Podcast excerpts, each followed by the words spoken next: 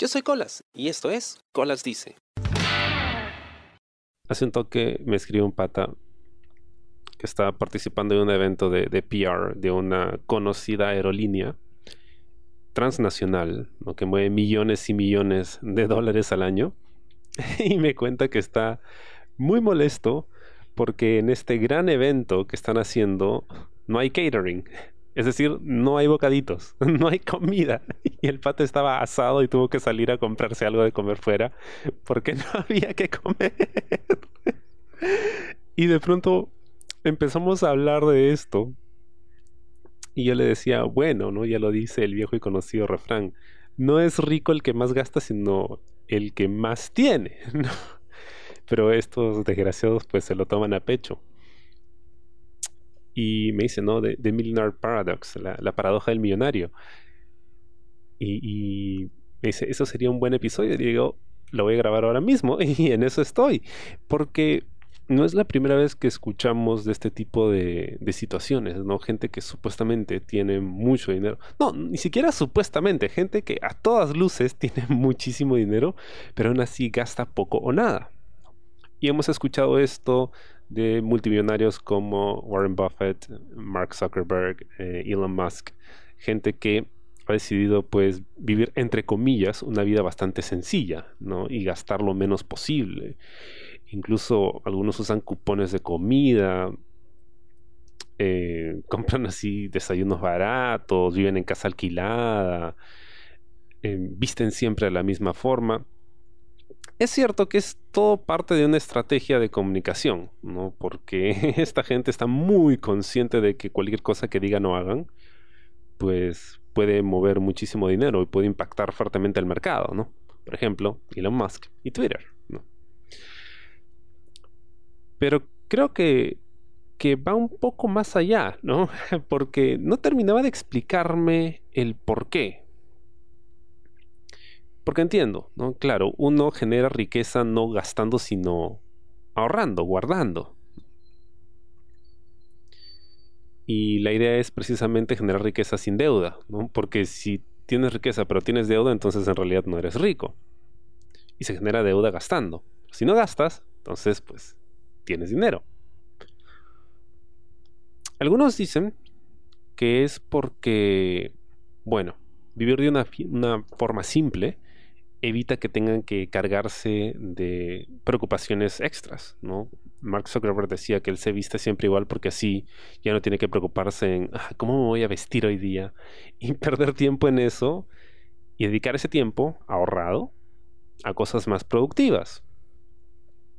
Tiene sentido, me pasa lo mismo, con la ropa que tengo yo suelo armar como que combinaciones y ya las tengo más o menos memorizadas, entonces siempre me he visto más o menos igual, porque de verdad puede tomar mucho tiempo así tirar tu ropa y a ver, me pongo esto con esto y con esto hizo zapatos, no, mejor los otros, ¿no? Sí se va tiempo, ok, es cierto.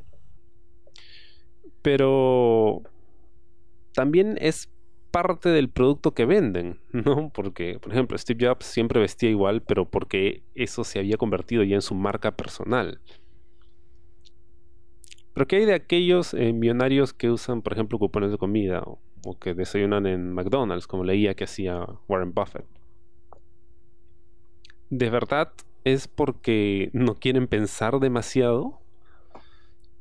Y de pronto me topé con esta, esta respuesta en nuestros sitios de preguntas y respuestas, donde la gente responde idiotes y media. Pero de vez en cuando encuentras cosas interesantes, ¿no? Alguien decía, no es que los millonarios se vuelvan tacaños, sino que hay tacaños que se vuelven millonarios. Y eso tenía mucho más sentido para mí. Mucho, mucho más sentido. Porque llega un momento en que tu mente se programa tanto a generar ingresos y hacer crecer tu cuenta bancaria que de pronto empiezas a buscar hasta debajo de las piedras, ¿no? Plata para seguir engrosando tus arcas. Y eso incluye el no gastar. Porque ni siquiera es un tema de seguridad, ¿ya? Hay gente que dice, bueno, cuando tienes plata es mejor no andar pavoneándote por ahí porque te pueden robar, te pueden secuestrar, no es peligroso. Esta gente es completamente pública. La conocen en todas partes del mundo, así que no se trata de un tema de seguridad, porque ya todo el mundo sabe que son millonarios. Entonces, ¿por qué no disfrutar un poquito más de la vida? Es porque simple y sencillamente ya eso es parte de su, de su modus vivendi, ¿no? Es, ese es su, su estilo de vida, ¿no? Seguir generando plata. No gastarla, sino seguir generando. A pesar de que a veces gastan, ¿no? Y gastan en, idioteces. Cosas que son realmente idiotas. Pero es que ya están pensando en función de otras necesidades, no necesariamente de la misma forma en la que pensamos nosotros. Porque una persona clase mediera como yo, ¿no?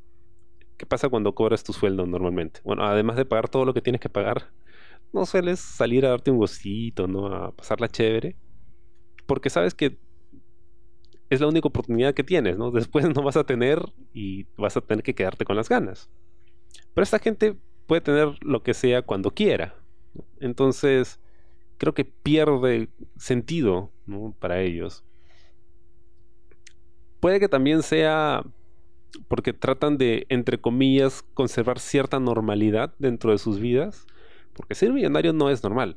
Es cierto, hay más millonarios en el mundo en este momento que en cualquier otro punto de la historia. Pero eh, eso no quiere decir de que sea algo generalizado o estándar, ¿no? O sea, digamos que sigue siendo una rareza, por lo tanto su estilo de vida es, es extraño, es raro y tratan de quizá mantener cierta conexión con, con el mundo real. Pero creo que prefiero creer que simplemente son gente tacaña. tacaña a la que no le importa el resto, ¿no? Y como sus necesidades están cubiertas, pues ¿qué le importa si el resto tiene que estar sentado dos, tres horas en este evento de mierda, donde probablemente no pase nada importante, em, salvo que tengan que morirse de hambre, ¿no? no les voy a dar nada, porque ¿para qué? ¿Para qué me voy a estar dándoles de comer? Si ya les doy trabajo, ¿para qué les doy. Es que no me cabe en la cabeza.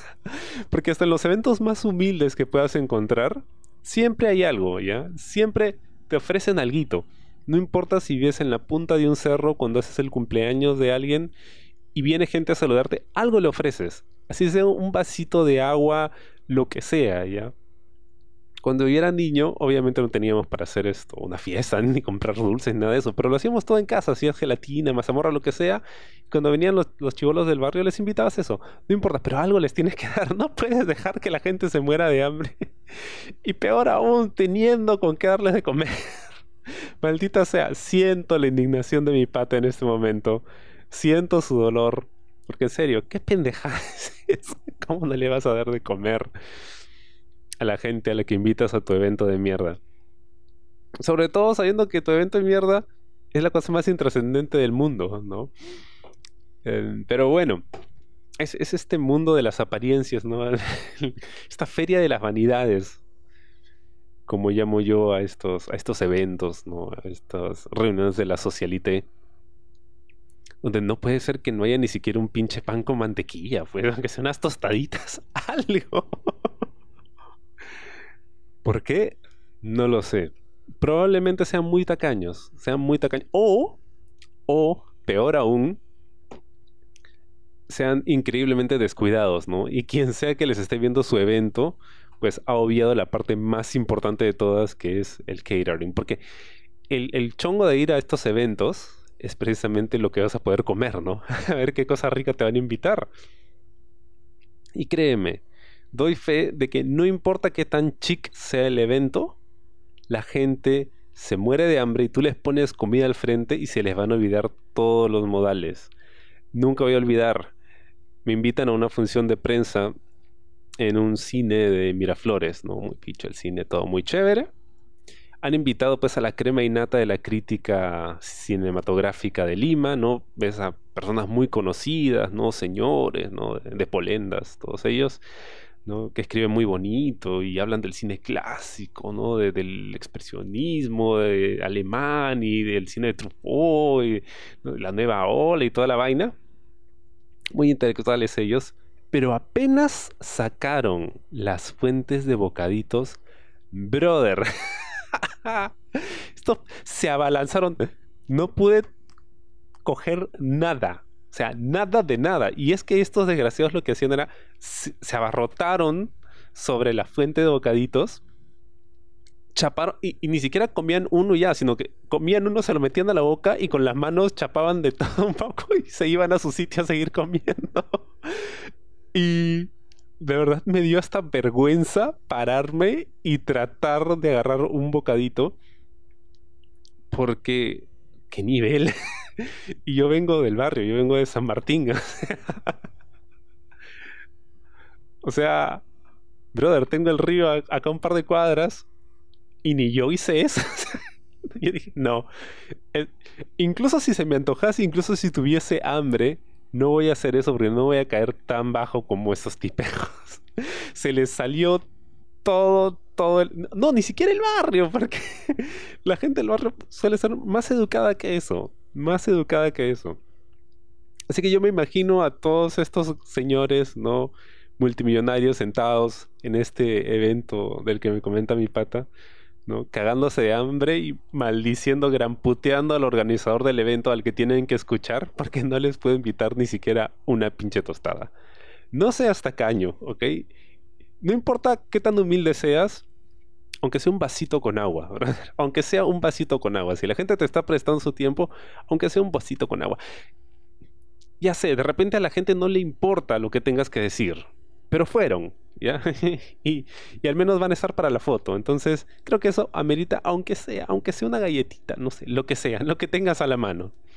Espero te haya gustado el programa esta semana y conmigo será hasta la próxima. Yo soy Colas y esto fue Colas Dice. Chao. ¿Te gustó el programa? Sí. Suscríbete y comparte.